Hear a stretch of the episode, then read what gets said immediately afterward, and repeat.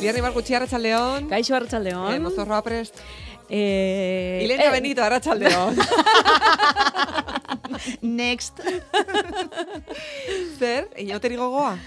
Ba, ni ez naiz oso inauterizalea, eh? Hemen ez ez duz aurkituko historiorik. Eta txikitako mozorroren bat, edo momenturen bat inauteriekin lotuta gogoratzen alduzu.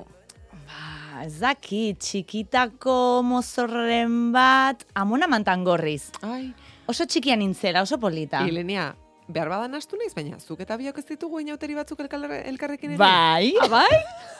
Eske bai, bai. bai. zaitut eta esan dut. Mm, bai, bai. Ah. Euri zaparra da baten Bai. azpian. informazio gehiago nahi duenak, mm, Joe, du. jakin minarekin utzi nauzu, Ba. eh? Kontatuko dizugu, baina mikroskampo. Hemeroteka hori Uh. ezabatuta dago. Uh. Aizu, Ilenia, e, iraganeko inauteriak aipatu ditugun honetan, iraganeko beste kontu bat ere galdetu nahi dizugu. Gure kolaboratzailei galdetzen ari garelako, bai pasan, iraganerako bidaia egin nahi dugulako guk laster, Mm. beraz, galdera hause da. Deloreana zure esku izango bazenu, Wow. Bai. nora bidaiatuko zenuke kontutan izan da, ezin duzula inolaz eragin garai hartan, eh? Ikusi bakarrik? Bai, Jope, ez ere egin gabe? Bueno, ezer. paseatu. E, pasatu, Paseatu bai. baina...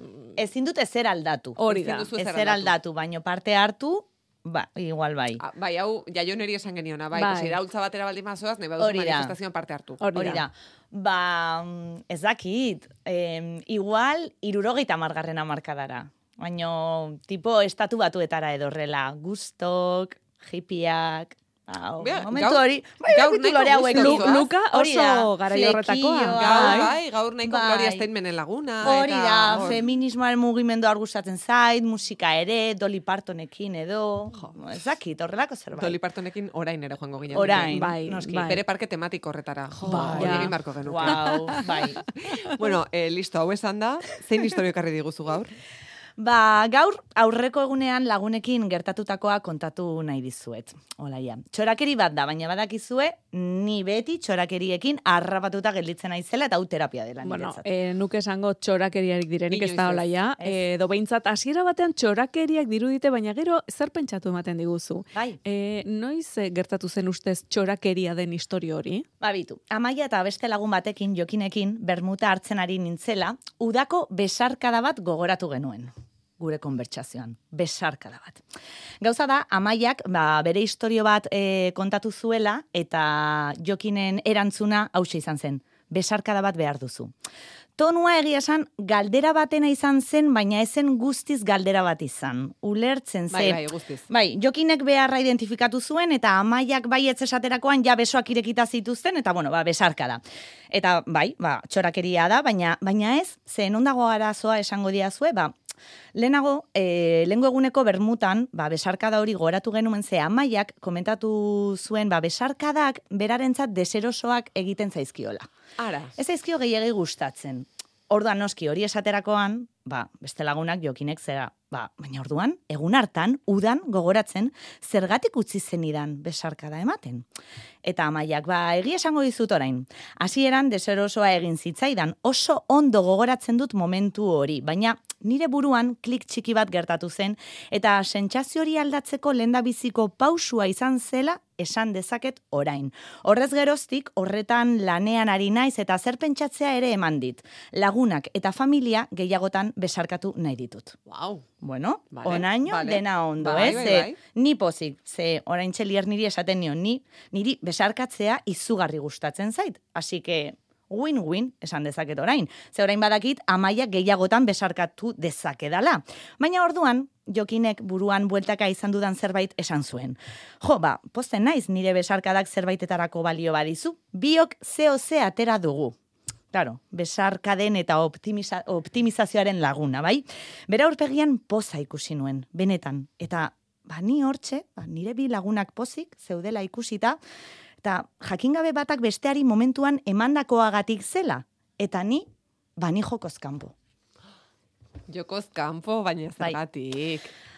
Ba, hemen egia esango dizuet, egia kontatuko dut. Igual lagunak galduko ditut, eh? entzuten ari badira, baina hortxe noa. Alde batetik, triste sentitu nintzen eta bestetik jeloskor. Ai, Wow. Bai, aurreko astean, pote hori baino lehenago, amaiaren aita ospitalean egon zen. Ebakuntza txiki egin behar izan diote, baina bost egunez ospitalean egon behar izan du, bai?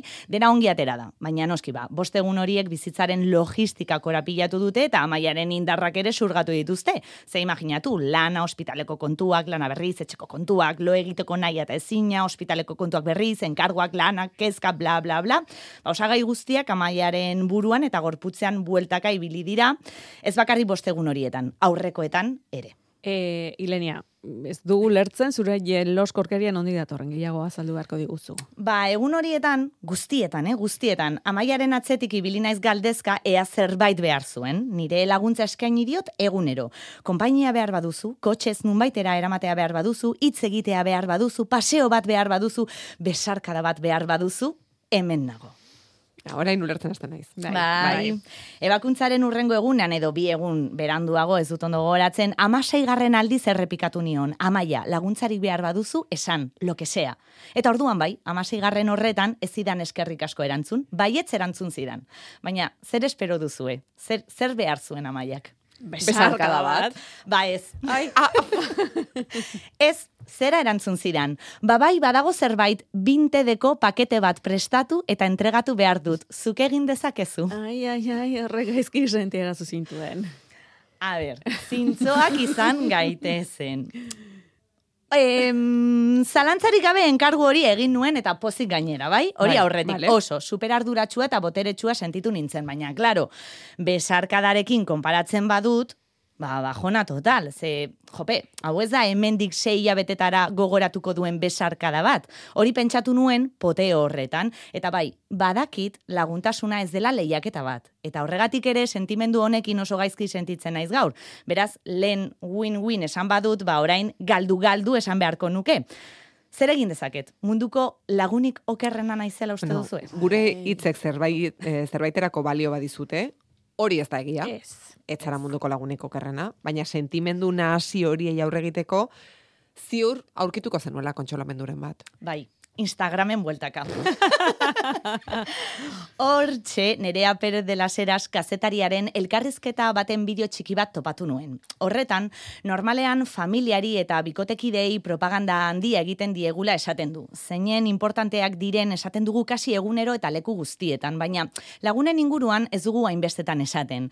Eta arrazoia duela uste dut, badirudi lagunak bakarrik ba, kuadrilla farietan daudela, bermutetan, urtebetetzeetan, kontzertuetara joateko, edo bai, ba, gure penak noizbeinka entzuteko, baina beraien benetako balioa ez dugu hitzetan jartzen. Badirudi hor daudela egon behar dutelako eta listo. Ez gara benetako detailetan fijatzen. Nerea Perez de las Herasek elkarrizketa horretan, bere laguna Ines, kudeatzaile aparta zela kontatu zuen. Bere laguntasunaren bereizgarria, kudeaketa dela esan zuen nolabait. Eta benetan, em, hotza dirudien arren niri oso, oso polita iruditu zitzaidan. Egia da ere, Nerea Perez de la Sera sekudan istripularri bat izan duela eta orain kudeak eta horren behar handia duela, baina nik oso erraz ikusi nuen nire burua hor. Ez dugu istripularri bat behar ontaz jabetzeko. Egunero istripuak gertatzen dira eta gertatzen zaizkigu, edo ez. Bai, Bai, guztiz ados. Guztiz. Gainera, eh, aipatu duzun elkarrezketa bideotxori ikusi dugu, Eta malkoei dugu. ezin eutxita, egia esan, e, zein garrantzitsuak diren kudeatzaileak diren lagunak. Agian, bueno, besarkatzaileak baino beak, hori nik esaten. Nik ere, Baina- nik ere esaten dut. Bai. Baina barkatu hilenia segi zure historiarekin. Ba, kasua da amaia nire isilpeko edo ezkutuko kudeatzailea dela. Atzera begiratzen badut nire istripu guztietan bera egonda beti kudeaketa lanetan. Bitu. Amaia, gaur goizean bilera batean hautsi gabe gelditu naiz. Ez tulka hasi naiz eta kasi ezin izan dut jarraitu. Arratsaldean nire etxera propoleoa, karamelo berezi batzuk eta jarabe milagroso bat ekarri dizkit. Amaia, nire bazkariaren argazki bat bidaltzen dizut. Eta bere erantzuna, Ilenia brokolia horrela egin behar duzu eta bere errezeta. Edo, amaia, betidanik itsasoaren beldur izan naiz. Baizu, bostetan zure etxean, e, motorra hartuko dut eta ondartzara goaz, meloia, txutxeak, kakauetak eta zerbeza batzuk eramango ditut. Asteroko plana hau izango da, jomen kargo. Baizu, nire anaiak ez dakitzea arazo izan du lanean, Ilenia esaiozu paper hau behar duela, hemen eskatu behar du, horrela bete eta ona bidali. Ulertzen didazu ezer esan nahi dudan. Guztiz. Bai, Ah, bai. bai. Ba, nerea Perez de la Serasek hori esan zuenean sekulako beharra sentitu nuen bideo hori amaiari bidaltzeko. Izugarri maite dudala esateko aukera argia ikusi nuen ze zenbatetan esaten diegu lagunei maite diegula. Zenbatetan esaten diegu egiten dutena zeinen importantea den. Ezkutuko keinuak noizbait azaleratzen alditugu. Ba, gutxitan, seguruenik eta segun hori galdetzen diozun, ba, are gutxiago ba, pentsa, udan, jokinek amaiari besarkada hori eman zion, e, eman zion hori, ba, importantea izan zen, baina berak ez zekien, importantea bai. izan behar zuela. Beretzat keinu normal bat izan zen, baina maiarentzat eskutuko keinu handi bat izan zen, eta orain, ala esan dio, ba, bi kudeatzaia handi elkartu dira, edo kudeatzaia eta besarkatzaia, bi lagun, lagunen gauzak egiten, lagun onak izaten. Nik ez diot inoiz amaiari esan zeinen importanteak izan diren berezkutuko keinu horiek. Jarabeak adukatuta egongo da, brokolia berriz nola egiten den galdetu diot, ondartzarako motxila beti utxik eraman dut eta udan berriz ala gertatuko da. Padelean jolastu ondoren jaboia lapurtzen diot hiru egunetatik bitan, eta ba ezakit erosi zidan kolirioa ez dut pagatu oraindik. Eta horrelako amaika kudeak eta daude nire munduko laguniko kerrenaren zerrendan. Horregatik gaurko tartea, ba lagunen propaganda izatea nahi dut.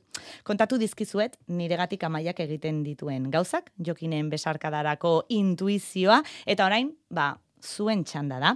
Aprobetxatu gaurko eguna, istripu txiki horietan lagundu zaituztenei eskerrak emateko. Bitartean, nahi badezue, azkeneko apunte bat egin nahi dut lagunen propaganda hau ba, boro biltzeko. Ze, duela gutxi, kuriosoa iruditu zaidan, galdera bat entzun dut. Hauxe, ari. Zer nahiago duzue, maitatu edo maitatuak izatea? Maitatu. Aiolaia. maitatu. Bai, bueno, ez dakit ezakizude, bale? Ba, galdera kuriosoa da eta erantzunak ere, badirudi gehiengoak maitatzea erantzuten duela. Maitatzearen sentsazio hori paregabea dela diote, askoz potenteagoa, serotonina kilo pila sortzen dituena. Eta hor, historio honen klabea topatu dudala uste dut. Adibide batekin oberto ulertuko didazuela uste dut. Adi nire kudeaketari, olaia zuri zugarri gustatuko zaizu.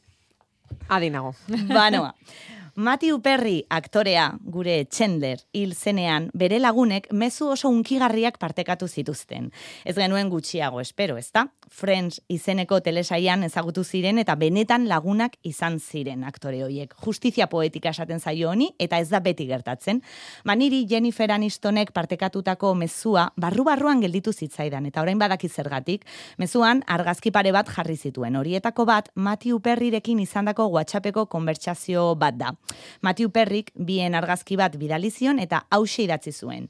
Making you laugh just made my day. It made my day. Ni ba, bigarren parte horrekin gelditzen naiz. It made my day. Nire eguna egin du. Hau da, nire bihotza bete du. Lagun bati broma bat egitea, besarkada bat ematea, edo enkargu bat egitea, zure eguna egin dezake. Horretan gutxi fijatzen gara, laguna izateak eragiten digun zoriontasuna zari naiz. Hor ere serotonina badago, lagunen inguruan hitz egiten dugunean jasotzean bakarri fijatzen garela uste dut eta ematearen propaganda gutxi egiten dugula. Eman horretan gure egunen alaitasuna egon daiteke ere. Orain ulertzen du zergatik eraman nuen hainpozik momentuan bintedeko pakete hori.